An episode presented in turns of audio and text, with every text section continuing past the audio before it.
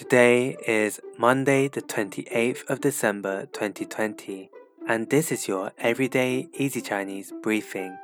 大家好，我是林老师, and welcome back to our regular listeners. For those who are new, in each episode, we'll go through a new word of the day and practice building new phrases and sentences from it. Today's word of the day is 认真, 认真, which means serious.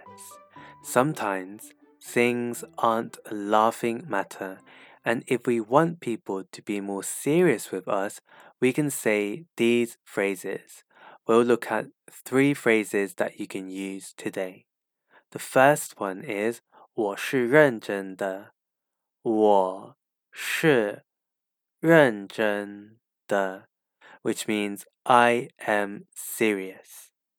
The second phrase is 我不是在开玩笑，我不是在开玩笑。I am not joking. 开玩笑 means to joke. Finally, the third phrase we can say is 玩笑开够了吗？玩笑开够了吗 ？have you finished joking yet? 够了吗 means is it enough? So that's it for today, where we looked at different ways of getting someone to take you seriously. We had 我是认真的 I'm serious. 我不是在开玩笑 I am not joking. And finally, 玩笑开够了吗 Have you finished joking yet?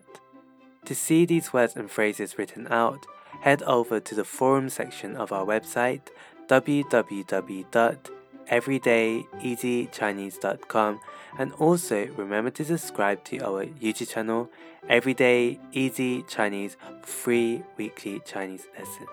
See you over there.